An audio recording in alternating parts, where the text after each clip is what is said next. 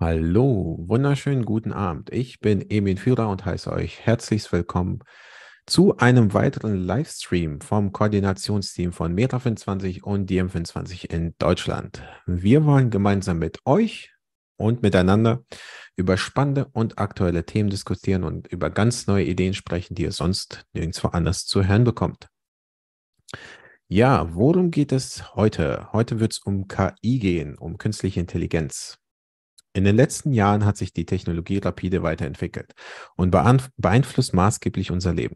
Ob Siri oder Alexa, autonomes, autonome Autos oder intelligente Roboter. KI ist allgegenwärtig. Aber was genau verbirgt sich hinter dem Begriff und wie funktioniert künstliche Intelligenz? Welche Herausforderungen bringt sie mit sich und welche Chancen eröffnen sich uns durch sie? Wir werden diese Fragen auf den Grund gehen und verschiedene Aspekte der künstlichen Intelligenz beleuchten. Dabei werden wir uns auch mit ethischen und gesellschaftlichen Fragen auseinandersetzen, die im Zusammenhang mit KI aufkommen. Wir wünschen viel Spaß beim Zuhören und laden Sie herzlich ein, gemeinsam mit uns um die in die Welt der künstlichen Intelligenz einzutauchen. Wie ihr vielleicht äh, mitbekommen habt, das ist nicht von mir geschrieben, sondern das ist tatsächlich von der künstlichen Intelligenz geschrieben. Bis auf den letzten Satz, der hat nicht so wirklich gepasst, aber an sich, ähm, ja, doch beeindruckend, was mittlerweile KI alles kann werden auch, ähm, also das ist von ChatGPT geschrieben, ähm, ist ja in den letzten Wochen, äh, Tagen häufiger in den Medien aufgekommen. Dazu werden wir noch später kommen. Aber bevor wir damit wirklich loslegen, ihr könnt gerne mit uns diskutieren. Teilt uns eure Meinung. Macht mit bei der Diskussion eure Fragen, Anregungen, Kritik. Schreibt sie in den Chat unten rein. Wir freuen uns darauf. Wir werden versuchen, alle Fragen zu beantworten. Und genau, jetzt erstmal genug von mir. Und als erster Redner haben wir heute Vincent. Die Bühne ist deine. Ja, guten Abend allerseits. Danke, Emin. Ich muss sagen, clevere Einleitung. Da würde mich wirklich mal den Prompt äh, interessieren, den du äh, genutzt hast, um diese, diese Decks zu generieren bei ChatGPT. Vielleicht kannst du es ja in YouTube Live-Chat oder sowas ähm, reinschreiben, dann können wir das alle äh, uns durchlesen. Es ist ja nicht das erste Mal auch, dass diese Form der, ähm, der Einleitung in, in, vergleichbaren Videos oder Podcasts oder ähm, Artikeln gewählt wird, wenn über das Thema ähm, künstliche Intelligenz und äh, die Fortschritte in dem Bereich gesprochen wird.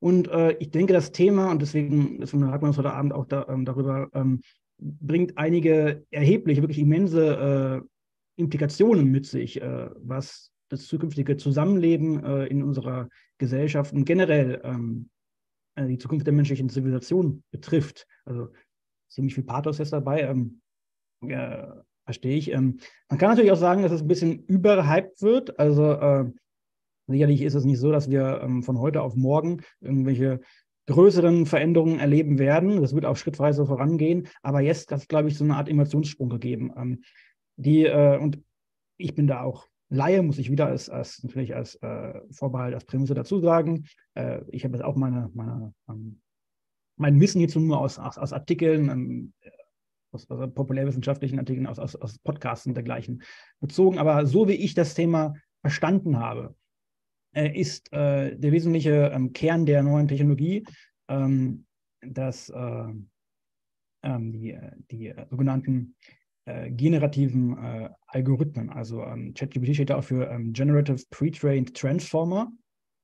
Ähm, dieses, dieses, dieses, dieser Transformer-Teil des Algorithmus, ähm, der ist erst äh, fünf Jahre alt. Neuronale Netze, auf denen die ganzen KIs basieren, die gibt es schon seit Jahrzehnten eigentlich. Ne? Und je weiter die Rechenleistung ähm, gestiegen ist in den ähm, vergangenen Jahrzehnten und Jahren, desto mehr konnte man damit eben bisher machen. Aber wirklich äh, diese Methode, dass man äh, das wurde oftmals in den Medien und von Expertinnen und Experten als äh, stochastischer Papagei beschrieben, dass quasi, ähm, wenn es um die Generation von Texten geht, aber auch von, von Bildern und ja, Videos, das kommt bis auch so langsam, ähm, dass äh, der Algorithmus im Grunde darauf ähm, abzielt, einfach so guckt, was ist denn das Wahrscheinlichste, was als nächstes folgt oder was als nächstes ne, ähm, für äh, Pixel da ist ein Bild und dergleichen. Entsprechend, äh, das ist ein Innovationssprung und der hat es einiges ermöglicht. Allerdings ähm, ist äh, die, ähm, die Technologie, ähm, die befindet sich bisher in der Hand von ähm,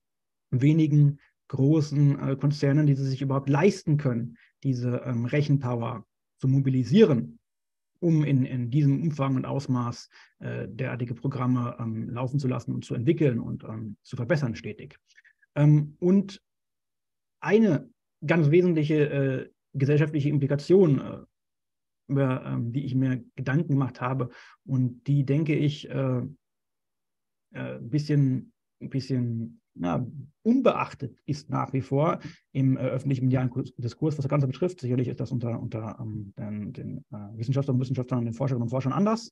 Äh, aber was, was ich bisher als, als äh, Implikation nicht wirklich äh, wiedergegeben finde in den Medien, das ist ja, was das Ganze ähm, bedeutet ähm, für die äh, Art und Weise, wie wir mit Technologie allgemein umgehen, nämlich dass Technologie von Menschen genutzt äh, wird und den Menschen am Ende dient und nicht, dass sich Technologie verselbstständigt äh, und eine Eigendynamik entwickelt. Und ich glaube, äh, wir sind jetzt an einem Punkt angelangt, äh, das ist ein, ne, ein Innovationssprung, technologischer Umbruch, äh, den wir gerade erleben, dass das Ganze eben so eine gewisse Eigendynamik bekommt und dann auch irgendwann äh, uns entgleitet. Also die, die, die ähm, KI-Algorithmen, die sind ja in den neuronalen Netzwerken konzeptionell erstmal okay, mehr oder weniger zu verstehen, aber was da innen drin vor sich geht, das ist extrem komplex. Es sind ja äh, Millionen und Milliarden von, äh, von, von, von, von Gewichtungen, von, von, von Schichten, von Verbindungen äh, innerhalb äh, dieser äh, simulierten neuronalen Netze eben.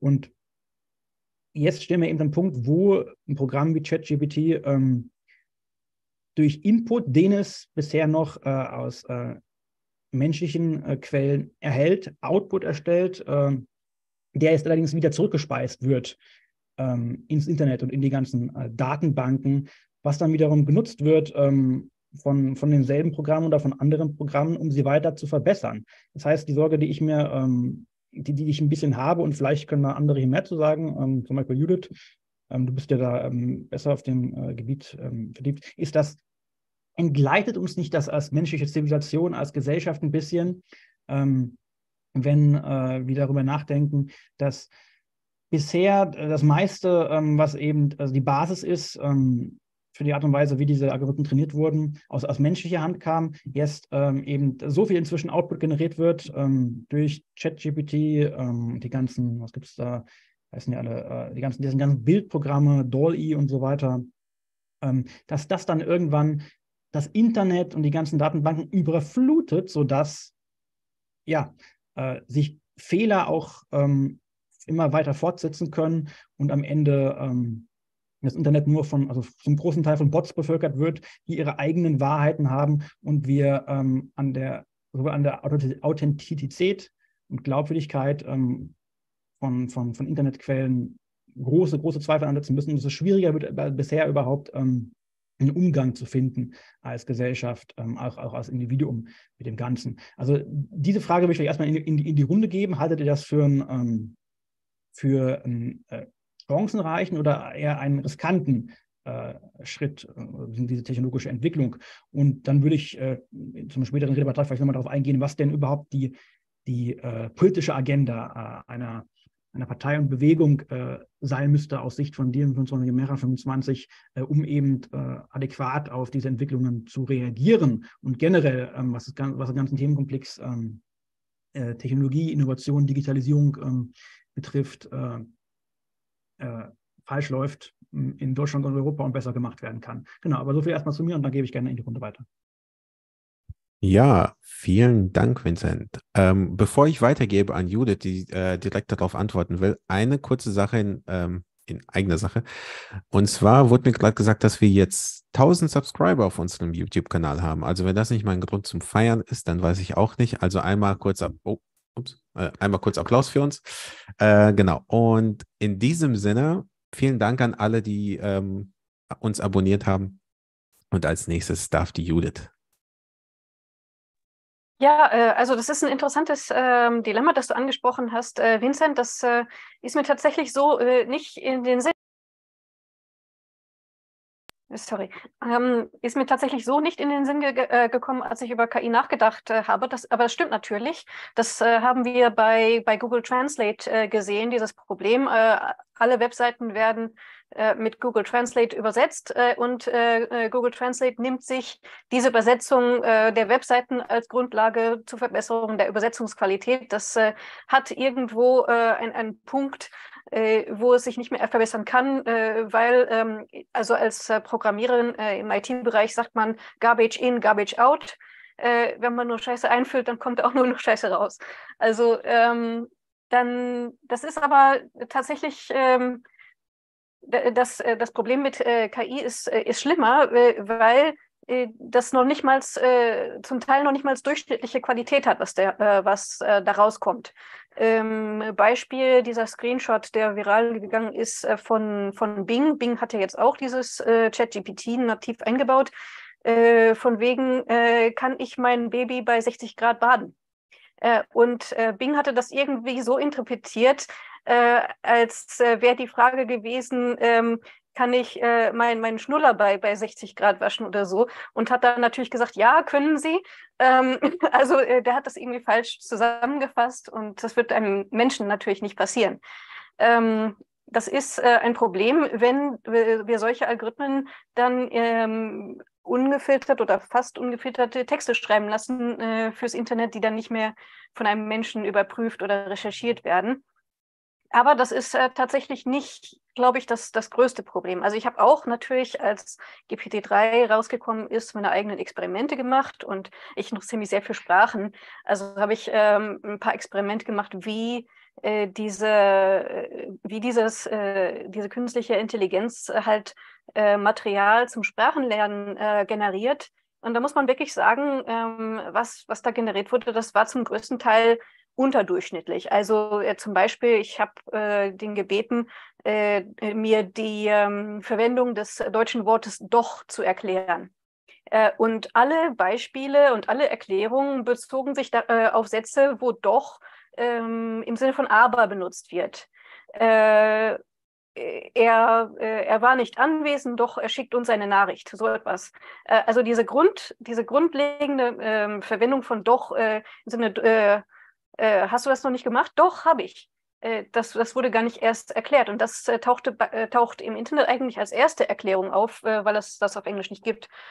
Ähm, das heißt, äh, zum Beispiel für, für diese Aufgabe irgendwelche Grammatikerklärungen zu generieren, Vokabellisten zu generieren oder ähm, Texte zu korrigieren, macht zumindest die aktuelle Version mehr falsch als richtig. Und da wird man garantiert äh, sich eher auf irgendwelche Lehrerinnen und Lehrer verlassen, die dann Material hochladen auf ihren Seiten und so.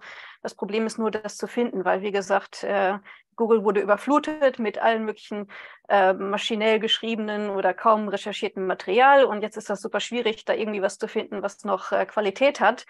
Manche sind schon darüber übergegangen, jetzt nur noch über Reddit äh, oder andere Forenseiten zu suchen, weil so viel äh, Zeug auf, auf Google rumschwirrt, dass äh, das gar nicht mehr von, von Experten gebaut wird. Aber da ist jedenfalls diese ähm, KI aktuell zumindest äh, kein äh, Problem. Äh, was ein Problem ist, ähm, ist ähm, unerwarteter Input. Dieses Experiment, das die gemacht haben, die haben diese KI, diese neueste, auch darauf ähm, trainiert, SEALs, also Navy SEALs, also Elitetruppen äh, zu erkennen, wenn die sich irgendwie ähm, versteckt, versteckt anschleichen. Äh, und äh, da war die Fehlerquote auch relativ äh, gering. Nach mehreren Tagen äh, Training konnte die Software das relativ gut erkennen.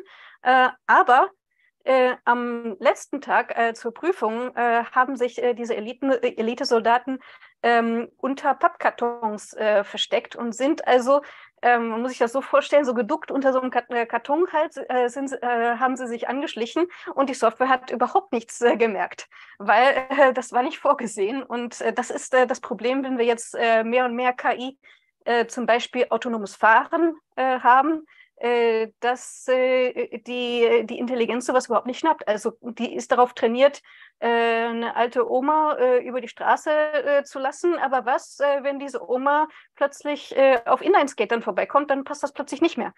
Äh, dann wird die nicht mehr als, als Hindernis wahrgenommen und dann wird die umgefahren. Also das kann passieren, einfach weil es so viele Situationen gibt, die man gar nicht alle trainieren kann. Das ist das Problem. Und Ähm, ich habe gesagt, diese künstliche Intelligenz ist aktuell nur durchschnittlich äh, oder unterdurchschnittlich im Vergleich zur menschlichen Intelligenz. Aber das ist kein Problem in manchen Situationen, wo nur, das, äh, wo nur die Geschwindigkeit ein Problem ist. Äh, wo man also einen, unter, einen unterdurchschnittlich begabten oder intelligenten Menschen braucht, äh, um irgendwelche Entscheidungen zu treffen, äh, aber das möglichst schnell.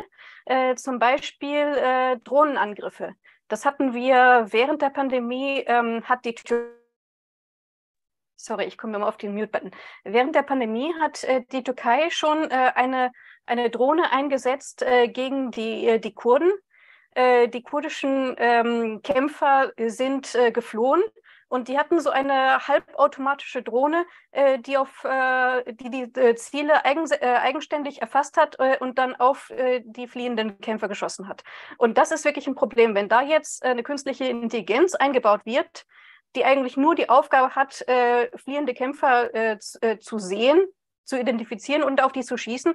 Ähm, aktuell haben wir da ein, ähm, ein bestimmtes Limit, weil ähm, Menschen brauchen eine bestimmte Zeit, um die zu sehen, äh, um zu zielen.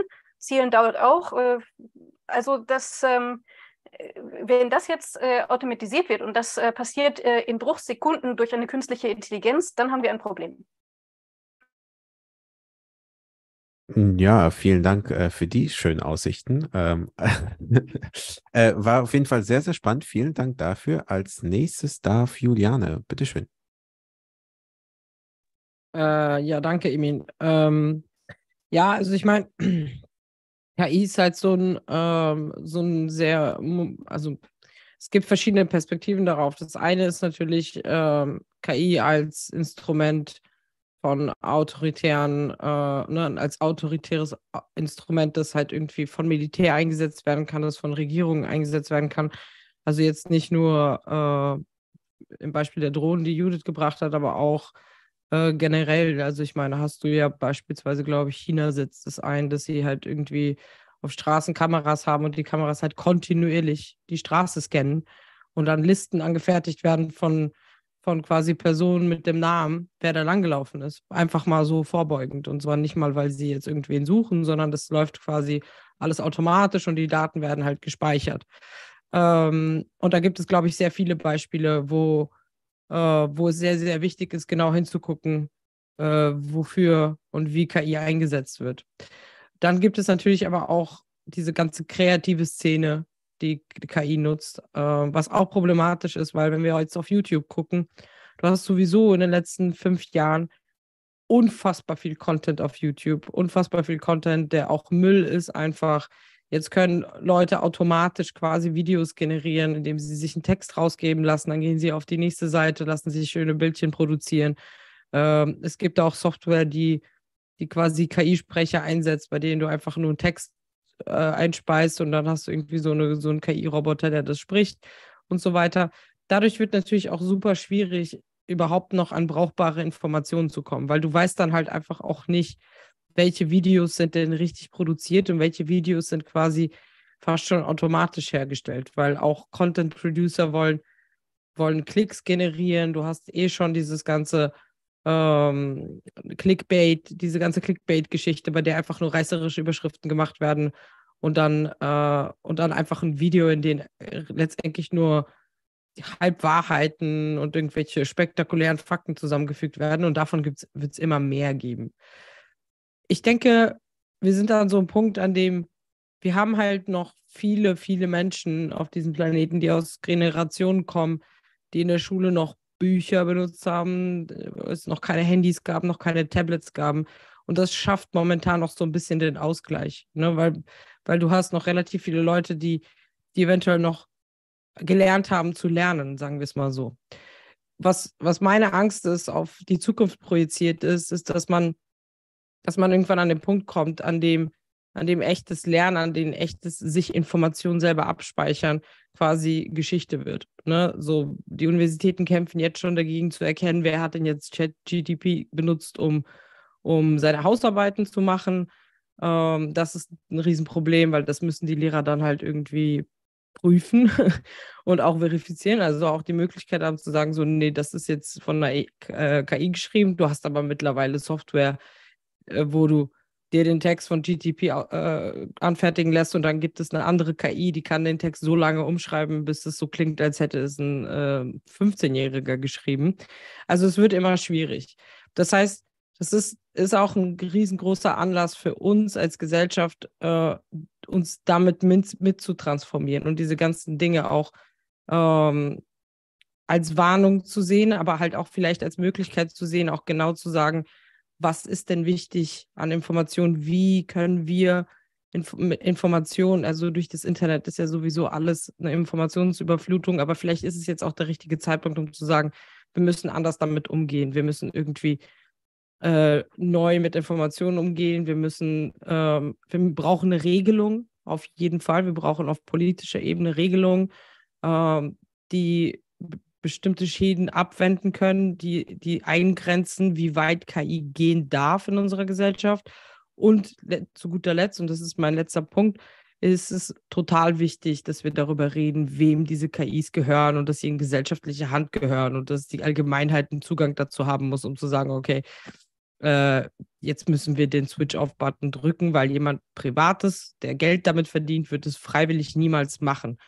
Und deswegen denke ich, das ist ein Punkt, das hatten wir beim letzten Thema, aber das ist definitiv etwas, was vergesellschaftet gehört und zwar von Anfang an, weil sonst wird es brandgefährlich. Ja, vielen Dank, Juliane. Du hast auch ein paar Punkte angesprochen, auf die ich auch eingehen wollte. Und ähm, als erstes, ähm, KI wird, wie viele andere Technologien, die wir bis jetzt, äh, jetzt auch nutzen, einfach sehr viele, äh, unsere Fähigkeiten, gewisse Dinge ähm, die wir brauchen, einfach ändern. Ähm, ich meine zum Beispiel, Google hat verändert, dass wir nicht mehr wissen, also dass viele junge äh, Menschen gar nicht mehr wissen, wie schlägt man überhaupt Sachen in der Enzyklopädie nach, im Lexikon oder sowas. Warum auch? Ist komplett hinfällig. Äh, viele Menschen wissen auch gar nicht mehr, wie man ähm, mit einer Karte navigiert. Warum auch? Wir haben jetzt Google Maps oder Apple Maps, je nachdem.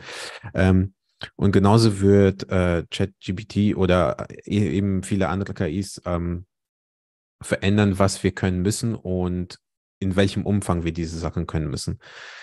Was mir ein bisschen Angst macht, sage ich jetzt mal, ist, dass wir Menschen immer noch biologisch auf dem gleichen Stand sind wie vor 10.000 oder, weiß ich nicht, 50.000 Jahren. Wir haben uns da äh, dahingehend kaum weiterentwickelt, aber die Welt um uns herum verändert sich enorm. Und ha haben wir überhaupt diese Fähigkeit, ähm, also einfach vom, vom Gehirn aus haben wir überhaupt diese Fähigkeiten, überhaupt mit diesem Fortschritt ähm, mitzukommen? Weil wir sehen ja jetzt schon, dass ähm, wir eigentlich, also die Menschheit schon so ein bisschen am, am also mit der Informationsflut, äh, die auf uns jetzt einprasselt, kaum umgehen können. Also ähm, das ist ja ein Riesenproblem. Wir wissen oft nicht, was ist falsch, was ist richtig. Wir haben gar nicht diese, die Zeit, um uns mit so vielen Informationen auseinanderzusetzen, da wirklich durchzudenken.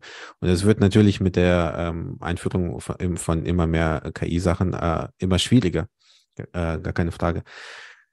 Andererseits, vielleicht ist es auch so, dass äh, die Generation, die mit sowas aufwächst, einfach damit lernt, direkt umzugehen und das viel besser kann und ähm, einfach dementsprechend die Fähigkeiten direkt erlernt, auch in der Schule. Ähm, und sorry, ich wurde gerade abgelenkt von dem äh, Vincent, der was in den Chat geschrieben hat. ähm, und genau. Zum Beispiel eine Sache, über die wir ähm, äh, oder wie wir uns verändern müssen, ist zum Beispiel, dass wir Texte nicht einfach so, vielleicht gar nicht mehr lernen, wie man Texte schön schreibt oder wie man E-Mails verfasst. Das wird vielleicht eine KI für uns in Zukunft machen, äh, indem wir nur zwei, drei Wörter schreiben. Vielleicht wird diese Fähigkeit gar nicht mehr gebraucht, aber zum Beispiel äh, wird es immer mehr, immer wichtiger, was jetzt auch ja schon der Fall ist, äh, dass man, ich sage jetzt mal eine Art Fact-Check immer wieder macht, dass man einen Text liest und wirklich lernt, richtig zu analysieren, was steht da drin, wo sind die Quellen, kann ich darauf vertrauen, was da drin steht. Nicht, dass sowas äh, passiert, wie äh, was Judith gerade angesprochen hat. Äh, Bing sagt mir, ja, ich kann mein Baby bei 60 Grad waschen und Leute glauben das einfach so. Äh, nee, da, da muss man ähm, vielleicht einfach viel besser lernen, wie geht man mit äh, Sachen um, die man online liest und ähm, wie verarbeitet man das Ganze. Äh, eine andere Sache, auf die du, äh, die du noch gesagt hast, ähm, wem gehört ein KI? Und das ist ein mega wichtiger Punkt. Ähm, eines, äh, eigentlich sollte man ja denken, okay, KI ist ja voll geil, die nimmt uns Arbeit weg, wir müssen bestimmte Dinge nicht mehr machen, wir müssen, keine Ahnung, nicht mehr Videos selber bearbeiten oder wir müssen keine Texte mehr schreiben, wir müssen vielleicht nicht mehr Auto fahren oder weil das irgendwann mal äh, die Autos selber machen oder sowas. Aber wenn man mal überlegt, zum großen Teil, ja, wir normale Bürger, wir profitieren davon, aber nicht so wirklich. Äh, ich vielleicht vergleiche das gerne so mit dem Handy. Natürlich, äh, das Handy, was wir jetzt haben, ist unglaublich mächtig. Äh, was es alles kann, das kann ja fast alles. Aber gleichzeitig, einerseits müssen wir viele Dinge gar nicht mehr machen, weil das Handy für uns das macht. Und viele Dinge sind auch viel einfacher geworden als früher. Aber gleichzeitig wird von uns auch erwartet, dass wir immer das Handy dabei haben, dass wir immer ans an, äh, ansprechbar sind, dass wir immer sofort antworten können oder sowas. So im Endeffekt hat uns das jetzt geholfen, hat uns das jetzt wirklich Arbeit genommen. Es hat uns gewisse Arbeit genommen, aber es hat uns gewisse Arbeit auch äh, aufgeheizt. Ja? Also und es wird bei KI, KI ja nicht anders sein. Es nimmt uns gewisse Arbeiten weg, aber eine gewisse Arbeit wird auch da bleiben. Und äh, wer davon profitiert, das sind bis jetzt natürlich die Leute, die äh, oder die Firmen, die die KIs besitzen. Ne? Das ist äh, Google äh, zum Beispiel. Und da muss man auch äh, aufpassen, dass wir nicht an einen Punkt kommen, wo viele Menschen einfach irgendwann mal, ich sage jetzt mal, obsolet werden. Viele Menschen, die jetzt äh, einfache Bürotätigkeit machen, dass sie nicht obsolet werden. Was wird mit denen passieren? Welche Aufgaben werden die in Zukunft erfüllen? Oder können wir äh, uns etwas überlegen, wo wir sagen, okay, wir brauchen vielleicht we viel weniger Menschen in diesen Bereichen. Okay, dann teilen wir einfach die Arbeit auf die verbleibenden Menschen auf. Dann gibt es vielleicht nur noch eine Vier-Tage-Woche, was auch äh, ein äh, Ding ist, worüber wir reden. Genau, und ähm, der letzte Punkt, den ich noch ansprechen wollte, ist bei KIs, das hat äh, Judith und Vincent auch nochmal äh, angesprochen. KIs haben äh, gewisse Biases und diese, die Biases, also die, ähm, wie ein, eine KI äh, zu äh, etwas verarbeitet, zu ihrem Schluss kommt und so weiter, das liegt natürlich an den Daten, die wir füttern. So, aber wenn wir eine KI mit Daten füttern, wir haben Biases, äh, wir sind voreingenommen und wir geben das auch entsprechend an KIs weiter. Ähm, und das am Ende dann zu analysieren, wo die sind, was genau für Biases eine KI hat, ist unglaublich schwer, weil man das gar nicht durchblicken kann. Äh, ich weiß, ich habe mal gehört, ähm, eine Firma hat ähm, ganz viele, also zu viele Bewerber gehabt, als dass sie da, da, wirklich durchgehen können und die haben eine KI genommen und haben gesagt, okay, wir bringen dir jetzt bei, was uns, was uns als Firma wichtig ist und du sortierst aus. Ähm, welche Menschen wir jetzt wirklich einladen zu einem Bewerbungsgespräch, welche nicht am Ende hat sich herausgestellt, dass diese KI Menschen, farbige Menschen äh, direkt rausgeschmissen hat, weil das, weil die KI aus irgendeinem Grund gelernt hat, mit den Daten, die wir ihr gefüttert haben, die wir sie gefüttert haben, ähm, dass farbige Menschen scheinbar direkt ausgeschieden werden sollen. Und das ist natürlich ein gewaltiges, also na, das braucht man ja nicht erklären, warum das ein gewaltiges Problem ist. Ähm, und da müssen wir auf jeden Fall auch ähm, in Zukunft auch drauf achten. So, jetzt aber genug von mir. Als nächstes ist Johannes dran. Bitteschön. Danke. Ähm, und ja, äh, schon sehr, sehr spannend, äh, was, ihr, was ihr schon zum Thema beigetragen habt. Ähm, die Frage, die Emi gerade aufgeworfen hat, ich würde da anknüpfen in dem Sinne, weil ich das einen interessanten Gedankengang fand, zu sagen, dass wir als Menschen uns in den letzten Tausenden von Jahren nicht besonders weiterentwickelt haben und die, die Welt um uns herum und sich aber so schnell verarbeitet, äh, verändert. Ähm, ich glaube tatsächlich, dass es so oder so sein kann. Ne? Also ich sage mal, erstmal sind natürlich Menschen, äh, das war das, was Vincent auch in den Chat geschrieben hatte, hier in unserem internen Chat, ähm, extrem anpassungsfähig schon immer gewesen. Ähm, und das ist das, was uns auch von vielen Spezies natürlich äh, unterscheidet. Allerdings sind wir natürlich gerade auch äh, in einem Maße dabei, unsere eigenen Lebensgrundlagen zu zerstören, dass man mal gucken muss, ob das weiterhin so sein wird mit, äh, mit, dem, äh, mit der Klimakrise. Ähm, auf der anderen Seite haben wir aber auch in der Geschichte der Menschheit ja sowieso schon gesehen, dass wir Technik zu wunderschönen Dingen eingesetzt haben. Also zum Beispiel Wasserversorgung für sehr, sehr viele Menschen in, in, großen Teilen der Welt, natürlich äh, nicht ausreichend. Ähm, genauso ähm, gibt es tolle Computerprogramme, Technik, Windräder, die ähm, Energie erzeugen, ähm, tolle Sachen. Wir haben aber natürlich unsere Technik und ähm, die, diese ganzen Fähigkeiten auch schon für die schlimmstmöglichen Dinge eingesetzt. Äh, wir ähm, hatten Weltkriege, Auslöschungen, Genozide, ähm, den Holocaust in Deutschland äh, und Europa. Ähm, und dort wurde eben auch ähm, sozusagen in der Ideologie des Faschismus ähm, entschieden, dass bestimmte Menschen eben nichts wert sind. Äh, und dann wurde dort auch Technik, äh, industrielle Technik dazu eingesetzt, sie eben auszulöschen und zu vernichten. Und ich glaube, leider ist es eben so, dass künstliche Intelligenz eben nicht per se das eine oder das andere ist, sondern eben beides sein kann. Ähm, sie kann sowohl für sehr sinnvolle Dinge eingesetzt werden und sie kann sowohl auch für das Schlimmste eingesetzt werden, wie Judith ja gerade schon beschrieben hat, ähm, wenn zum Beispiel äh, ja, künstliche Intelligenz, äh, Drohnen ähm, dann auf Menschen schießen ähm, und dort kein Mensch mehr entscheidet, was ja sowieso schon absurd ist, dass äh, Leute in Computerräumen sitzen und per Mausklick ähm, äh, auf andere Menschen schießen.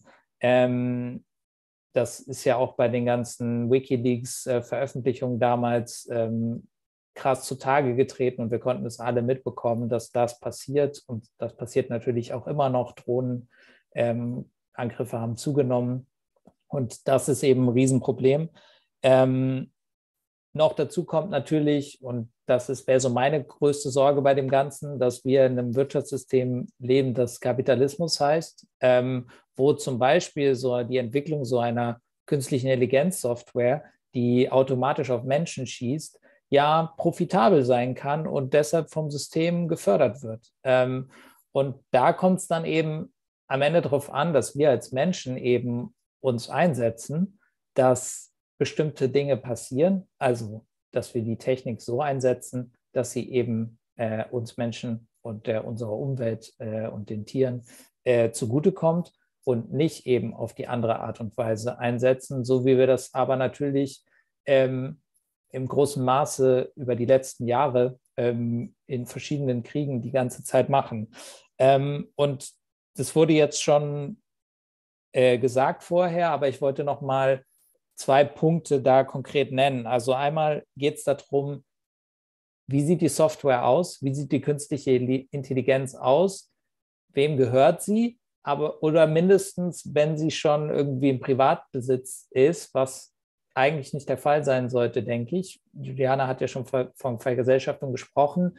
Ist sie zumindest öffentlich? Kann man sie zumindest einsehen? Kennt man zumindest den äh, Code, äh, mit dem zum Beispiel bei Google Suchergebnisse ähm, herausgesucht werden, um es eben dann bewerten zu können? Und ich glaube, das ist immer etwas, was uns auch als Menschen ähm, am Ende da nicht obsolet machen wird, zumindest in einem in einer Welt, die ich mir vorstellen kann, die nicht dystopisch ist, da wird es immer Menschen am Ende geben werden müssen, die eben entscheiden werden müssen, ist das ähm, ethisch vertretbar, ähm, was diese Software dort äh, machen kann und will. Und das andere ist auch eine grundsätzliche Frage, wem gehören denn die Server, auf denen diese Software läuft? Ähm, wer, wessen Eigentum ist das? Und wie ist das verteilt? Ähm, ist das einigermaßen gerecht verteilt oder wie gerade im Moment ähm, haben wenige Oligarchen sehr viel Zugriff auf gewisse äh, Server und Datensammelmaschinen, äh, ähm, die dann ja gegen uns oder für uns alle eingesetzt werden können, wo wir aber eben keine Mitsprache haben, äh, wie das nun mal passiert.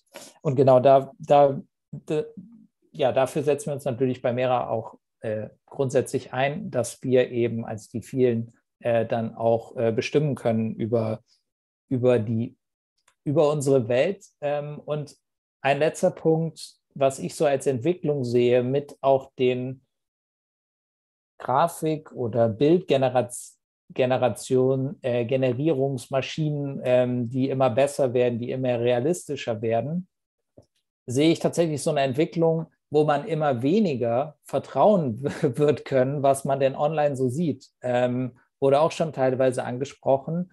Und ich glaube, da deswegen wird es dann auch für uns alle eben immer wieder wichtiger werden, uns gegenseitig zu vergewissern und direkte soziale, menschliche Kontakte zu anderen Menschen zu haben, um Sachen zu verifizieren, weil man äh, wegen immer perfideren ähm, dann auch äh, Programmen, die Videos erstellen können, die sehr realistisch aussehen, die aber Fiktion sind, ähm, um uns dagegen abzusichern, sozusagen, dass wir trotzdem ähm, einander in menschlichen Netzwerken äh, weiter vertrauen können und Sachen verifizieren können, ähm, genauso wie ich das vorhin gesagt hatte, zur Bewertung von Ergebnissen, die Programm, Programme am Ende sozusagen in Anführungsstrichen äh, Strichen rausschmeißen. Danke. Danke, Johannes. Und dann übergebe ich direkt mal an Thomas. Bitteschön. Ja, mich, mich, stört bei der ganzen Geschichte immer der Begriff Intelligenz. Was ist Intelligenz? Äh, ich bin ja Arzt von Hause aus und ähm, auch Virchow hat mal gesagt, er hat viele Gehirne seziert und aufgeschnitten. Gefunden hat es niemand. Äh, auch bis heute gibt es keinen Ort in einem Gehirn, wo Intelligenz ist.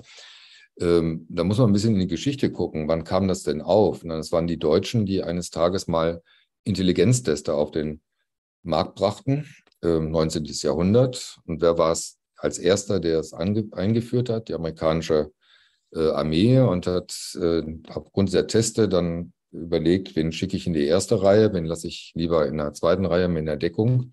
War natürlich klar, dass die Schwarzen dann vorne als Kanonenfutter verbraucht wurden und die anderen dann halt in, Etappen saßen. Also ich mit dem Begriff Intelligenz stehe ich tiefst auf Kriegsfuß. Ich halte für einen, ihn für einen zutiefst rassistischen Begriff, weil damit nämlich in der Konsequenz der Geschichte dieser Teste solche Selektionen gemacht wurden. Äh, deswegen, ich benutze ihn gar nicht. Und wenn irgendwie jemand zu mir kommt und sagt, unser äh, Kind ist hochintelligent, dann sage ich, oh Gott, ja, äh, habe ich nur Angst um dieses ganze Konstrukt, was darum geht. Denn Intelligenz äh, anatomisch äh, in einer Hirnstruktur oder auch funktional hat bisher kein Mensch gefunden. Äh, deswegen, denen auch eine künstliche Intelligenz zuzuführen, äh, da denke ich immer an einen tollen Film zurück, den ich als Jugendlicher gesehen habe, 1969 oder so, von Stanley Kubrick, 2001, Odyssee ins Welt, ins in, in Weltraum. Da gibt es ja der Leiter dieser Mars-Expedition, einen Computer namens HAL. HAL hat Lebensüberwachungsfunktionen und gut, äh, nur noch zwei Leute sind äh, aktiv. Einer äh, macht dann einen Ausflug ins, ins All und in der Zeit stellt, stellt äh, aus welchem Grund auch immer, das habe ich noch nie kapiert, die Lebenshaltungsmaschinen aller dieser Astronauten ab, verschließt die Türen und lässt den Astronauten nicht wieder an Bord dieser großen Station. Bis er es dann aber doch eines Tages schafft, über eine Hintertür reinzukommen, dann bei Hell die Gedächtnis, die Memory Cells rauszuschrauben und dann geht Hell zugrunde und der Mensch kann wieder übernehmen. Also äh, es ist ein bisschen Science Fiction, aber schon vor 50 Jahren mal angedacht. Ähm, weg von dem Begriff Intelligenz, was diese Riesenmasse an ähm, ähm, Rechenmöglichkeiten äh, ergibt, da war es äh, faszinierend. Äh, letzten Sonntag bei Tilthesen Temperamente wird so eine Ausstellung in Düsseldorf empfohlen von Refik Anadol, der also aus äh, irre vielen Daten Bilder generiert und, und kleine Videos generiert, wirklich Zoll anzugucken. Aber was ist da eigentlich passiert? Na, die Rechenleistung, diese Masse an Dingen ist von einem Künstler versucht worden, umzusetzen in Animationen, Bilder. Äh, Refik Anadol, da einfach mal googeln und sich die Bilder angucken, toll. Aber was war da passiert? Ein Mensch hat interagiert. Zum Beispiel bei uns in der Medizin äh, habe ich im Herzzentrum damals angefangen, war auch die Idee, Mensch, äh, wir machen alles in Daten und dann brauchen wir irgendwie gar keinen Doktor mehr für die Aufnahme, sondern der, der Rechner spult aus. Auch das wird ja heute viel diskutiert, der Einsatz in der Medizin von, äh, von diesen Datenmengen. Äh, ich habe noch keine Studie gesehen, wo auf diese Art und Weise hinter was äh, Neues bei rausgekommen wäre.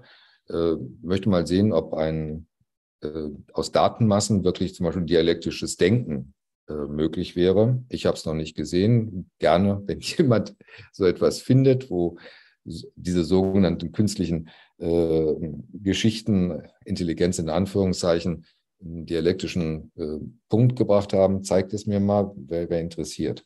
Nein, ich setze äh, für den Menschen dagegen und äh, da haben wir uns schon ein bisschen weiterentwickelt, auch in den Jahrhunderten, dass wir auf der einen Seite zur Kunst fähig sind. Das ist etwas ganz anderes. Und zum Zweiten äh, haben wir etwas wie freien Willen. Problematisch wäre es, und das wäre dann das Beispiel mit Hell in Stanley Kubricks 2001, wenn äh, solche Rechner einen Willen, einen, einen freien Willen entwickeln würden, äh, dann hätten wir diese Science Fiction oder die, diese, äh, ja, diese Dramatik äh, dann erreicht. Zum Glück haben wir es nicht. Der Rest ist das, was wir Menschen daraus machen. Also das Beispiel von Johannes, da jetzt einsetzen bei den modernen Kriegswaffen, autonome Waffensysteme, das ist aber etwas, was wir äh, mit unserer Moral zulassen können oder uns dagegen wehren sollten. Und Moral, Kunst und auch freier Wille sind die Dinge, die zutiefst menschlich sind und wo ich noch keine Maschine habe, das nachvollziehen sehen. Ja, soweit mein Beitrag. Vielen Dank, Thomas. Äh, das letzte Mal gab es Buchtipps, heute gibt es Filmtipps von dir. Ähm, als nächstes darf Judith, bitteschön. Ja, was ist Intelligenz? Äh, normalerweise nennen wir Leute intelligent, die, die äh, schnell Zusammenhänge erkennen, vor allem Zusammenhänge, die wir selbst äh, noch nicht gesehen haben. Und das ähm, versuchen diese KIs natürlich. Denen gibst du irgendwie äh, ein Gigabyte von Daten von Verkäufen bei Amazon oder welche Posts bei Facebook am besten laufen, äh, laufen, welche am meisten Likes gekriegt haben oder so. Und die sehen dann irgendwie einen Zusammenhang äh, ganz klein, vielleicht nur zwei Prozent besser, aber die sehen das und, und kapitalisieren äh, das und äh, ähm, arbeiten dann darauf weiter. Also in, in dem Sinne kann man das äh, intelligent nennen. Aber es ist keine menschliche äh, Intelligenz, äh, denn ähm, es, es kann sich nicht dagegen entscheiden, diese, diese zwei Prozent mehr mitzunehmen. Äh, das heißt, äh, es ist äh, vorpro vorprogrammiert. Ähm, und wenn das so wie bei Vincent so ist, dass aus irgendwelchem Grund ähm, sagen wir mal, die, die Firma hat bis jetzt äh, nur weiße Mitarbeiter und äh, äh, die sind auch in den Führungspositionen und die äh, KI lernt daraus, äh, äh dass andere Mitglied, Mitarbeiter nicht gewünscht sind. Wenn sich das irgendwo so gedacht hat oder wenn da irgendwie eine Korrelation ist, ich weiß nicht, Leute aus einem reicheren Stadtteil sind durchschnittlich zwei Prozent besser oder so für die Firma, dann können die nicht sagen, nee, wir geben jetzt aber Leuten aus einem ärmeren Stadtteil auch mal eine Chance. Die, also diese, diese äh, das ist eigentlich äh, künstliche Intelligenz, äh, ist die po äh, Potenzierung äh, von Vorurteilen. Man hat äh, einen, einen winzigen Unterschied und daraus wird dann plötzlich eine Ideologie. Das heißt, menschliche Intelligenz oder Intelligenz allgemein ist nicht nur Zusammenhänge zu erkennen, sondern auch zu wissen, wann man die ignorieren sollte, wann man die ignorieren muss. Äh, wenn wir zum Beispiel künstliche Intelligenz äh, in, in der Musikbranche einsetzen würden, würde da in etwa sowas wie, wie Pop rauskommen. Also alles klingt irgendwie gleich äh, und wir hätten nie irgendjemanden, der, äh, der mal anders klingt, anders aussieht oder so. Das wäre der, äh, das Ergebnis von künstlicher Intelligenz, aber das ist nicht das, was wir eigentlich suchen. Ja, vielen Dank dafür. Äh, du hast gerade mich und Vincent äh, vertauscht, aber ist nicht schlimm. Äh, ich wollte auch noch ganz kurz sagen, ähm, es ist tatsächlich, da muss man, finde ich, unterscheiden zwischen KI, also wie wir also normalerweise KI benutzen, was es äh, also an sich technisch ist und was es was viele denken, was es ist, weil viele denken oder künstliche Intelligenz wirklich ein PC, der wirklich denken kann, was es ja wirklich nicht ist, wie du gerade äh, gut erläutert hast. Ähm, das wird ja mittlerweile als äh, General äh, Artificial Intelligence bezeichnet. Ob das überhaupt möglich ist, da habe ich auch schon gehört, da, da streiten sich auch äh, einige Geister, ob das, ob eine Maschine überhaupt wirklich zu einer echten Intelligenz äh, fähig ist oder nicht. Ähm, und KI, ähm, wie das technisch ist, ist ja wirklich eine Abfolge von ähm, Gut, das kannst du aber viel besser besch äh, beschreiben. Also quasi ein Programm, das äh, Zusammenhänge sieht, äh, Lösungsvorschläge sieht, das in äh, gewissen Rahmen auch irgendwo neue Sachen ähm, generieren kann, wie jetzt äh, dieser Chat äh, GPT. Gut, ich will aber nicht zu lange machen. ich übergebe das Wort an Vincent. Ja, der Begriff der Intelligenz ist ein, eine hochspannende Frage in dem Zusammenhang. Ähm, wie Judith es eben beschrieben hat äh, und auch du eben, eben äh, die künstlichen Intelligenzen, die sogenannten künstlichen Intelligenzen, die, die wir bis jetzt haben, sind eben keine ähm, General AIs, also, also ähm, äh, auf, auf, einem, auf einem Niveau, auf, einem, ähm, auf einer Ebene mit ähm, der menschlichen Intelligenz, sondern sind eben äh, äh, Programme, die spezifische Tasks ausführen können, bestimmte Dinge tun können, ähm, aber die kein Bewusstsein haben. Also äh, KIs heutzutage sind algorithmisch facilitierte automatische Entscheidungsfindungsprozesse. So kann man das ausdrücken. In, insofern hat Thomas recht, da ist der Begriff ähm, Intelligenz wirklich irreführend, ähm, unabhängig davon, wie man es dazu steht, ob man ihn auch äh, in anderen Kontexten verwenden sollte oder nicht. Ähm, ja, was äh, glaube ich auch eine interessante Frage ist, äh, unabhängig davon, wie man jetzt äh, die, die Möglichkeiten, die Fähigkeiten äh, eines KI-Algorithmus bewertet, ähm, ist ja die Frage, ähm, ab wann äh, können die Bewusstsein erlangen. Ne? Die einzig intelligente, in Anführungszeichen intelligente, ist der Begriff schon wieder gefallen, äh, Lebensform, die wir Menschen kennen, sind wir Menschen selbst. Äh, also insofern, dass wir äh, miteinander kommunizieren können, äh, eine, eine hohe Zivilisation aufgebaut haben und so weiter und so fort. Ein Tierreich, wer weiß, das ist ja auch noch, auch noch nicht auserforscht. Ähm, da wird es sicherlich auch einiges, äh, einige ähm, äh, Spezies geben, die ähm, weit fortgeschrittenes äh, Niveau an äh, eigener ähm, Intelligenz und an, an Selbstbewusstsein ähm, entwickelt haben. Aber äh, auf dem Niveau von Menschen ähm, gibt es ja nur uns, die uns bekannt ist als Spezies. So, und ähm, ein, äh, ein KI-Algorithmus, ein, also ein algorithmisch facilitierter automatischer Entscheidungsprozess, der kann in der Tat also nicht äh, denken, er hat keine Intelligenz äh, Menschen, menschlicher Art, ähm, der, der funktioniert, also der ist auch nur dann aktiv, wenn er, wenn er aufgerufen wird, gepromptet wird mit irgendeinem Input quasi ihm ähm, eingeflößt wird. Ansonsten arbeitet der ja gar nicht, also er kann auch keine Selbstgespräche führen mit sich selbst, außer wenn man es natürlich entsprechend einstellt, dann geht das natürlich schon. Ähm, aber ähm, er kann verstehen. Und zwar äh, insofern, wie wir Menschen auch verstehen. Das heißt, äh, es gibt ein, wir müssen unterscheiden zwischen ähm, Wissen aufgrund von ähm, auswendig gelernten Dingen oder Dingen, die man einfach abruft. Das heißt, äh, wenn mich jemand fragt, äh, was ist äh, immer irgendeine Trivia-Frage äh, Trivia fragt. Ich kann das einfach im, mit Google im Internet ganz schnell nachschlagen. Oder ich kann es, ähm, wie ich mir das Beispiel vorhin gemacht habe, in, in einem ähm, Lexikon nachschlagen.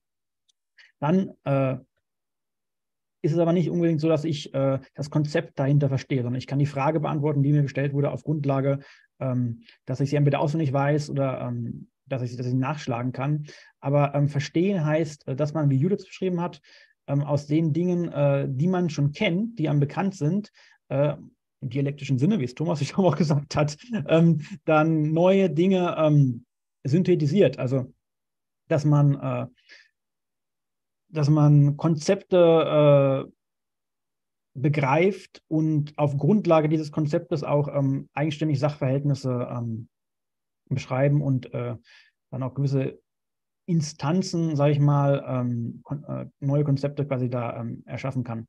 So, äh, das kann ein, äh, ein, äh, ähm, ein, ein KI-Algorithmus, weil ähm, in der Art und Weise, wie diese neuronalen Netzwerke arbeiten, ist es ja eben nicht so, dass sie nur statisch Daten irgendwie abrufen aus dem Internet und dann genau die ähm, genau dieselbe Antwort immer auf denselben Prompt geben, sondern sie äh, haben all die äh, Daten, auf die sie zugreifen können und auf Grund, Grundlage dieser Daten erschaffen sie dann in einem kreativen Prozess etwas Neues, eine maßgeschneiderte ähm, Antwort, im Fall was ChatGPT oder quasi ein, ein neues, bisher äh, noch nie, äh, also ein Bild beispielsweise, was es nie vorher gegeben hat, wird in den ganzen äh, äh Stable Diffusion und äh, Midjourney und Dolly, was es da alles gibt, wird ja neu kreiert. Also ja, ich glaube, sie können verstehen, aber äh, sie führen eben keinen inneren Monolog und sie haben noch kein äh, Selbstbewusstsein. Aber es wird ja möglich sein, dass es einmal so weit kommt. Das hat dann große ethische Implikationen, auf die wir uns da vorbereiten müssen. So, ähm, Jetzt nochmal kurz äh, zum Stand äh, der Dinge äh, in Deutschland und der Europäischen Union, äh, was äh, die Vorbereitungen auf die Zukunft, wie sie uns bevorsteht, ähm, in, Sachen, in Sachen Bildung, in Sachen Arbeitswelt, in Sachen allgemeinen Umgang des Menschen mit Technologie betrifft. Und ähm, wir bei Diem 25 äh, fordern ja seit mehreren Jahren technologische Souveränität. Was wir darunter verstehen, äh, das kann man äh, in, zweierlei Dimensionen betrachten. Einmal auf der äh, individuellen, persönlichen Ebene. Und das ist, glaube ich, auch die Ebene, die im Fokus ähm, der etablierten Politik auch mittlerweile schon sehr stark ähm, liegt und angekommen ist. Das wäre nämlich sowas wie ähm, Technologiemündigkeit, also dass man mit, ähm, mit den Technologien umgehen kann, dass man weiß, dass man als, als Endverbraucher, als, als Bürgerinnen und Bürger äh, weiß, wie die ungefähr funktionieren und wie man sie äh, einsetzen kann. Und dann auch Medienkompetenz, dass man ähm, weiß, wie recherchiert man und ähm, welche Quellen äh, sind glaubwürdiger und welche, welche weniger glaubwürdig und dergleichen. Ähm, das ist bisher der Fokus ähm, der etablierten Politik und das ist zweifellos äh, ein, ein wichtiger, ähm, notwendiger Bereich, den man weiter stärken muss, also die Förderung von, von Medienkompetenz und Technologiemündigkeit. Aber es ist äh, in keinster Weise hinreichend angesichts ähm, der großen Transformation, ähm, die wir gerade erleben, den großen technologischen Wandels. Ähm, was also zum einen äh, auf der Seite der ähm, äh, individuellen, äh, persönlichen äh, technologischen Souveränität ähm, noch fehlt, ist äh, die Hoheit über die eigenen Daten. Und ähm, wie Juliana es gesagt hat, ähm, dass gewisse ähm, Programme, Algorithmen, Technologien nicht in den Händen von einigen wenigen äh, großen Konzernen liegen, die praktisch das äh, Monopol darauf äh, haben oder Oligopol äh, in dem Bereich, sondern dass da eben diese ganzen äh, Programme letztendlich ähm, entwickelt wurden, äh, basierend auf Grundlagenforschung, die öffentlich finanziert und öffentlich gefordert wird, an, an, an öffentlichen Hochschulen, Universitäten, Forschungseinrichtungen, Laboren, dass das natürlich demokratisiert wird und Open Source muss. So, und dann gibt es noch die äh, Dimension die Ebene ähm, der äh, kollektiven technologischen Souveränität. Und äh, hierbei geht es eben darum, dass wir äh, als, als, als Gesellschaft, als Staat, ähm, da wir äh, Internationalisten und Internationalisten sind, äh, natürlich können wir das gleich ganz gesamteuropäisch sehen, als Europäische Union auch, ähm, die Rechte ähm, von Bürgerinnen und Bürgern stärken und nicht also im, im, digitalen Sinne, im digitalen Bereich und nicht abhängig werden, äh, mittel- bis langfristig, was wir eigentlich heutzutage schon sind, Status quo, ähm, von äh, den, den Angeboten und Diensten äh, aus dem Ausland, insbesondere den, den, den Weltmarktführern im, im, im, im, im Technologiebereich, künstliche Intelligenz, ja, insbesondere USA momentan. Das ist ja auch ähm, OpenAI ist ja die Firma hinter ChatGPT und äh, da hat sich Microsoft ja eingekauft. Ähm, die haben quasi äh, das ist ein großen äh, Vorsprung gerade. Was wir also brauchen, ähm, wenn wir mal die Dimension der äh, kollektiven technologischen Souveränität betrachten, wir müssen uns als Europäerinnen und Europäer unabhängiger machen ähm, von, äh, von, von äh, technologischen Diensten, Angeboten äh, aus dem Ausland. Sondern wir müssen ihre eigene Kapazitäten aufbauen und die dann demokratisch und quelloffen verwalten. Es braucht also eine gewisse Emanzipation nicht nur in, in anderen politischen Bereichen, sondern auch im, äh, im digitalpolitischen, im, im, äh, in, ähm, im, technologischen Bereich. So, die Europäische Union äh, hat äh, vor ein, zwei Jahren ja den äh, Digital Services Act und den Digital Markets Act auf den ähm, Weg gebracht. Es gab auch schon, glaube ich, 2018 war das bereits, die ähm, äh, General Data Protection Regulation, ne, GDPR hieß es, glaube ich. In Deutsch war es eine andere Abkürzung. Ähm, das waren gute erste Schritte, aber die bei weitem ähm, nicht ausreichen und die eben all diese Dinge, ähm, äh, die uns wichtig sind ähm, in Sachen äh, demokratischer ähm, Verwaltung und äh, der Besitzfrage überhaupt nicht ähm, angehen. Äh, generell, ja, es gibt ein paar äh, Weichen, die gestellt wurden in, in diesen Ansätzen von der Europäischen Union, zum Beispiel was, was Datenportabilität von einem Dienst zum anderen, also Social Media, soziales Netzwerk oder, oder E-Mail-Dienst oder äh, Suchmaschine, was weiß ich, ähm, betrifft, In Interoperabilität, dass ähm, äh, verschiedene ähm, Betriebs also verschiedene Programme auf verschiedenen Betriebssystemen äh, funktionieren müssen, dass man verschiedene, äh, dass man, dass man Daten äh, nahtlos quasi austauschen kann zwischen verschiedenen Messenger-Diensten beispielsweise. Ähm, all das ähm, muss mehr gestaltet werden und ähm, da hängen, hängen die äh, Politikerinnen und Politiker einfach noch ähm, hinterher, was das Ganze betrifft. Und dann zuletzt, äh, bevor ich das Wort ähm, an Juliana, glaube ich, kommt danach mir noch abgebe, ähm, kurzer Ausblick auf den Status quo der Digitalisierung in Deutschland. Und ähm, wir müssen bedenken, dass all die äh, Innovationen, über die wir jetzt in den letzten äh, 55 Minuten ungefähr gesprochen haben, äh, die werden ja überhaupt erst dann einer breiten Masse verfügbar sein können, unabhängig davon, ob, ob, sie, ob, ob, ob es politisch gewollt ist, ne, ob, ob da ähm, politökonomisch was für getan wird, dass eben das nicht konzentriert bleibt ähm, in den Händen einer weniger und dann eben monetarisiert wird, sondern die können ja überhaupt erst, äh, auch wenn sie quell, ähm, quelloffen sein sollten, sowas zugänglich sein den Menschen in der breiten Bevölkerung, wenn wir die Digitalisierung vorantreiben, wenn wir Zugang zu Internet und vor allem zu, zu Highspeed-Internet ähm, und allem, was da ähm, zusammenhängt, weiter vorantreiben. Und da hängt ja Deutschland im, auch im europäischen Vergleich, im internationalen Vergleich sowieso noch weit, noch, noch weit hinterher. Und das liegt eben auch daran, weil wir in den letzten Jahrzehnten in Deutschland eine äh, Digitalpolitik verfolgt haben, die sich äh, primär an den geschäftlichen Interessen der äh, großen Telekommunikationsunternehmen ähm, orientiert hat und eben kein keinen, keinen äh, sinnvollen, logischen ähm, Ansatz verfolgt hat, ähm, möglichst schnell ähm, große Gebiete mh, hm, flächendeckend mit schnellem Internet zu versorgen, sondern am Ende ging es eben darum, äh, das Ganze den, Privat den Markt zu überlassen. Und ähm, da wird eben nirgendwo ausgebaut, wo es sich äh, geschäftlich nicht lohnt, finanziell nicht lohnt für die Konzerne. Deswegen muss auch der Staat wesentlich aktiver sein in dem Bereich. Wir müssen, ähm, wir brauchen sowohl eine, eine Vergesellschaftung ähm, von, von Komponenten der, ähm, äh, des, also von Softwarekomponenten der ähm, digitalen ähm, virtuellen Infrastruktur. Und wir brauchen eine Datenallmende und Digital Commons, also Programme, die allen zur Verfügung stehen, ähm, öffentlich finanziert, öffentlich entwickelt und quelloffen sind. Aber wir brauchen eben auch eine Vergesellschaftung der physischen Netzinfrastruktur in Deutschland und Europa. So, und damit gebe ich ab ähm, an die nächste Sprecherin, den nächsten Sprecher. Ja, vielen Dank, Vincent. Äh, ich will nur ganz kurz sagen, bevor ich an Juliana übergebe für das Schlusswort. Äh, Blockdomatik hat uns gerade in den Chat geschrieben, äh, wir sollen uns eine Studie angucken zur digitalen Selbstbestimmung, denn darum geht's. Werde ich im Anschluss auf jeden Fall machen oder eher morgen, weil es zu spät ist. Äh, aber vielen Dank und damit bitteschön, Juliana.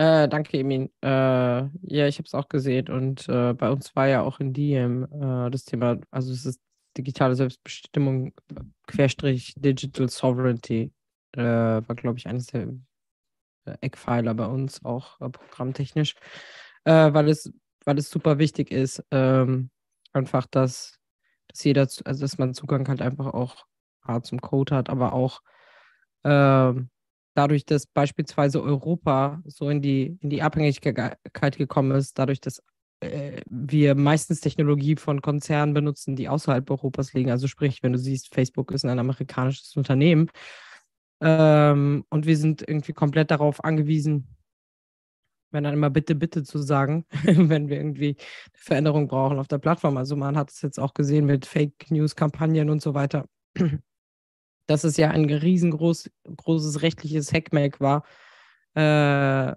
also auf, auf Seite des Staates, aber auch auf Seite der offensichtlichen Bedürfnisse der User, äh, irgendeine Veränderung zu schaffen. Äh, was ich noch sagen wollte, war äh, einmal Odyssey im Weltall, Thomas. Hell äh, hat, wollte sie umbringen, weil er zur Erkenntnis gekommen ist, dass, also weil er selbst, weil er quasi äh, Selbstbewusstsein entwickelt hat und Angst hatte, abgeschaltet zu werden. Ähm, also weil er realisiert hat, dass dass seine Existenz davon abhängig ist, ob die Menschen ihn brauchen oder nicht. Und hat sich gedacht, ey, wenn ich die alle loswerde, dann kann ich für immer existieren. So habe ich es auf jeden Fall verstanden. Ähm, es gibt auch das Beispiel, es ist im letzten Jahr passiert, äh, dass ein Google-Mitarbeiter, also es war so ein bisschen äh, all over the news, dass Google einen Mitarbeiter gefeuert hatte, der äh, behauptet hat in der Unterhaltung mit der Google AI, dass sie gesagt haben soll, ähm, dass sie Angst hat, abgeschaltet zu werden. Daran musste ich gerade denken. Also es gibt keine Inform mehr Informationen dazu. Google hat es irgendwie nicht so richtig dementiert. Sie haben auch nichts dazu gesagt. Äh, später haben sie dann gesagt, das wäre Quatsch. Ähm, aber ja, ähm, ich denke, ich denke, das sind hier ganz viele verschiedene Sachen mit der, mit der, mit der Ansicht auf, was ist eine AI und ähm, ich meine, das eine ist, wie ihr schon alle richtig gesagt habt, einfache Algorithmen, die, in, die einen bestimmten Task haben. Ähm, und das andere ist, wenn wir denken an AIs aus Science Fiction wie Data in, in Star Trek zum Beispiel, ähm, er ist ja eine AI in einem Körper sozusagen. Ähm, dann geht es darum, irgendwie, ob diese, also ich meine, es kommt ein bisschen darauf an, wo wir hinwollen als Menschen. Wir können natürlich auf etwas hinarbeiten. Ähm, interessant wäre es, was ist, wenn wenn eine, eine künstliche Intelligenz in einem Körper ist, der Sensoren hat, äh, indem man zum Beispiel Gefühle mimt, indem man Schmerz mimen kann und so weiter. Ähm, ich glaube, ich glaube, da ist sehr viel Luft nach oben in der Forschung, sicherlich. Aber da stellt sich halt immer auch die Frage, die, ich glaube, Vincent hat es kurz angeschnitten, das ist halt auch dann auch eine sehr stark moralische und ethische Frage. Selbst bei der künstlichen Intelligenz kommen wir dann zu Selbstbewusstsein ist das eine, aber hat die AI dann halt auch Moral und Ethik beispielsweise? Oder ist sie am Ende nur in einem Selbstüberlebensmodus und ähm, also und entscheidet irgendwie basierend darauf, dass sie einfach nur leben will, dass die Menschen eine Bedrohung sind im Sinne, dass sie sie abschalten können, wie im Fall von jetzt Harl zum Beispiel und so weiter. Das sind, das ist, glaube ich, eine, das ist ein Thema, was man nicht zu sehr auf die leichte Schulter nehmen sollte. Also man sollte es nicht pauschal als Science Fiction abtun und sagen, ja, da sind wir doch sehr, ja, wir sind sehr weit weg, aber wie bei allen Sachen sind wir meistens immer zu spät mit der Reaktion. Also als man hätte noch Facebook und so weiter und Twitter äh, noch äh, so formen können, dass es gesellschaftlich nicht problematisch wird, haben wir alle gesagt, so, okay, das ist super geil, wir sind jetzt alle vernetzt, das ist super. Ich habe jetzt irgendwie hier auf Facebook, ich bin mit Leuten verbunden, die ich sonst nie sehe. Ich sehe, was meine Freunde im Ausland machen. Das war ja der erste Impuls, einfach diese Verbindung zu sehen. Und jetzt erst ein Jahrzehnt später erkennen wir, was die Kehrseiten davon sind. Deswegen denke ich, ist es super wichtig, dass wir auch über die Science Fiction unbedingt reden, ähm, um da einfach bewusst zu sein, dass es eventuell in irgendwelchen Forschungslaboren Leute geben können, die etwas forcieren, also die wirklich auch darauf hinarbeiten. Es ist ja auch aus Forscherperspektive eine, wäre es ja eine Sensation, sozusagen ein, ein, ähm, eine AI zu schaffen, wie wir sie aus Fantasyfilmen kennen. Ähm, nichtsdestotrotz glaube ich, dass ähm, Johannes da es auf den Punkt getroffen hat, äh, Technologie ist immer das, was wir daraus machen und bisher hat Technologie bei der Menschheit auch immer exponentiell zu großartigen Dingen geführt, die immer mit Problemen kommen. Aber äh, Technologie kann immer auch ein Schlüssel zu weit verbreitetem Wohlstand sein. Ich möchte unbedingt bitte, dass Leute, die vorher anstrengende, schwierige, doofe Jobs gemacht haben, irgendwann von Maschinen ersetzt werden. Aber das bedeutet im Umkehrschluss, und da gibt es ja auch diese eine Idee, dass man das, das Gehalt sozusagen, was jemand bekommen würde, sozusagen die Maschinen bekommen, dass es sozusagen eine Ausschüttung in die Gesellschaft gibt, indem man sagt, okay, ähm, was jetzt hier irgendwie von AI oder von einem Menschen gemacht wird, ist ja trotzdem Arbeit, die verrichtet wird. Wenn man das Geld dann in die Gesellschaft ausschüttet, können wesentlich mehr Leute in Wohlstand leben. Es kann auch ein Schlüssel, Schlüssel zu so einer Art futuristischen Sozialismus sein. Äh, demokratischen Sozialismus, verstehe mich nicht falsch, aber ne, wenn es ähm, um Wohlstand geht, will ich damit sagen. Das ist mein Schlusswort. Ja, ich fand, das war ein sehr schönes Schlusswort. Ähm, vielen Dank dafür. Ähm, Judith, wolltest du, wolltest du noch was sagen oder habe ich das falsch? Nein, okay, doch. Okay, dann war das doch ein schönes Schlusswort. Ähm, ich danke an alle, die zugehört haben. Ich, haf, ich hoffe, euch hat die Folge Spaß gemacht, euch hat die Folge interessiert. Ähm, und wenn das so war, wenn euch die Folge gefallen hat, lasst gerne ein Like da, lasst einen Kommentar da, wenn ihr die Folge nachschaut und nicht live dabei seid. Und in diesem Sinne, wir sehen uns in zwei Wochen wieder zur selben Uhrzeit mit wahrscheinlich denselben Leuten. Mal sehen, schauen wir mal. Bis dahin.